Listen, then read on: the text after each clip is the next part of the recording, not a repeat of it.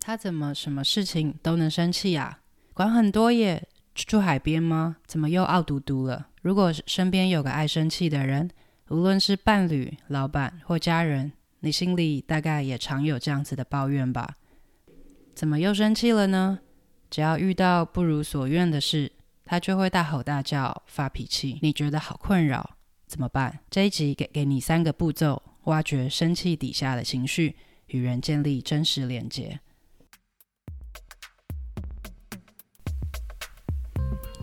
欢迎来到中途笔记，这是一个关于口疾还有内向者阅读笔记的 podcast。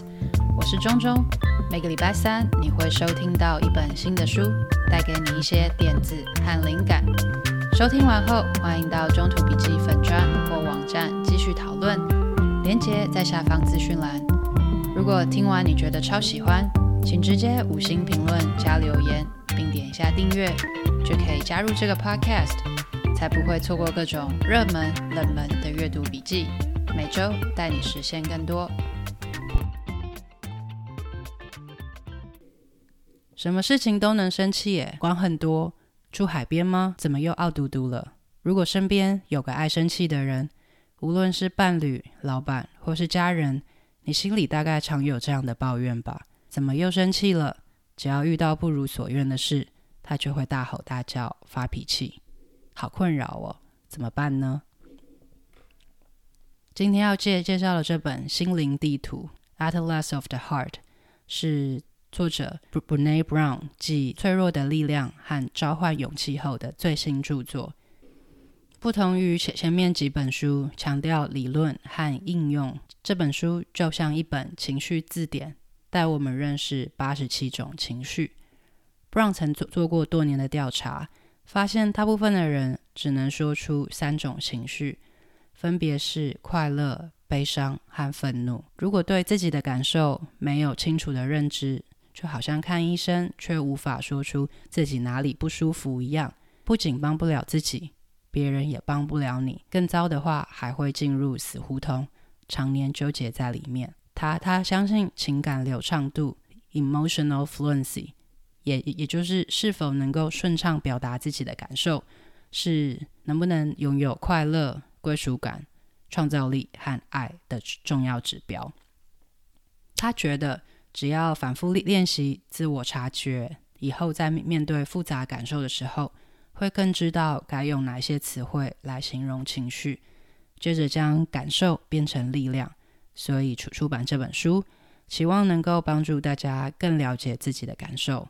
在这么多种情绪当中，生气、愤怒、抓狂是最常听到的关键字，所以我整理出如何处理生气情绪的三个步骤跟你分享。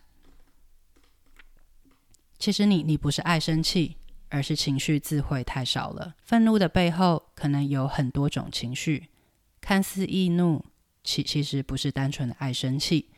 而是夹杂失望、难过、伤心和自卑等各种情绪。生气就就好像是冰山一角，如果能够潜到水下，就能看见全貌。就像喉咙痛，不一定是感冒，也有可能是扁桃腺发炎、流感等因素造成的。如果只关注在喉咙痛的症状本身，而没有对病因着手的话，可能会白白吃了很多没有用的药。但是我们不能只是坐在那里。等着被别人来理解，从自我了解开始，务实多了，能够认识自己的情绪，才会不被情绪所控制，也才能够学会健康的跟他人连接。所以要提高情商，就要从辨识情绪开始。奥地利哲学家 Ludwig Wittgenstein 说：“我语言的极限，即是我世界的界限。The limits of my language mean the limits of my world。”表示我们没有办法处理说不出来、无法形容的感受和情绪。哈佛大学心理学家 Susan David 也研究发现，能够用更精准的词汇辨识情绪的人，较能够调节情绪。换句话说，你越知道如何表达情绪，情绪就越稳定。《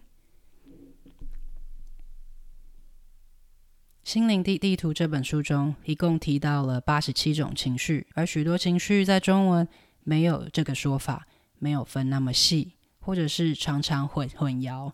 比如说嫉妒，中文都翻译成嫉妒，但是在英文里面却有 envy 跟 jealous 两个单单字，而且是不一样的意思。Brown 解释说，envy 是当你想要拥有别人拥有的东西，而 jealousy 是当你担心别人会夺走你拥有的东西。比如说，你嫉妒 envy 别人有一个体贴的女朋友，但你没有，跟你嫉妒。Jealous 有男男生约你的女朋友去看电影，而你担心她被抢走。再来是绝望，英文有 hopelessness 跟 despair。Hopelessness 是我们认为无法让事情变得更好，而 despair 是指感到痛苦，并不认认为自己还能做什么情况来改变。而会引发 hopelessness 的绝绝望情绪，可能有三种原原因。包含不知道自己要什么，知道要什么，但不知道如何得到；跟知道要什么，也只知道如何得到，但还是不相信自己办得到。我的解解读是，hopelessness 是指无力感，而 despair 还要加加上悲伤的情绪。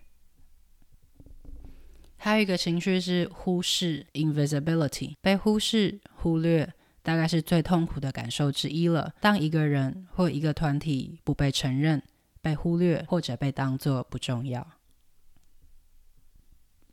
再来是共情、同情、关怀跟怜悯，他们的英文单字分别是 empathy、compassion、sympathy 跟 pity。作者认认为，所谓的共情 empathy 指的并不不是感同身受，而是能能够倾听并且相信对方的感受，即使和自己的经验相违背。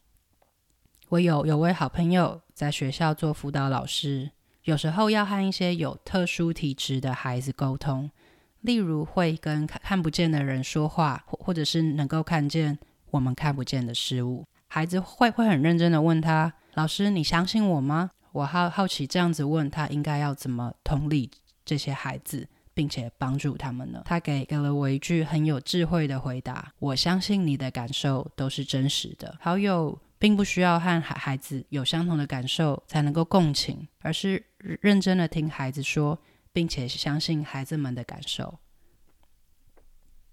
而关怀 （compassion） 则是共情加上行动，除了感感受他人感受的，还能够加上实际作为帮助对方。而同情 （sympathy） 则是共情的劲敌，敌是敌敌人的敌，表示同样是为对方的遭遇感到难受。但却不会真的产生连结，就就好像一切跟你没有关系一样。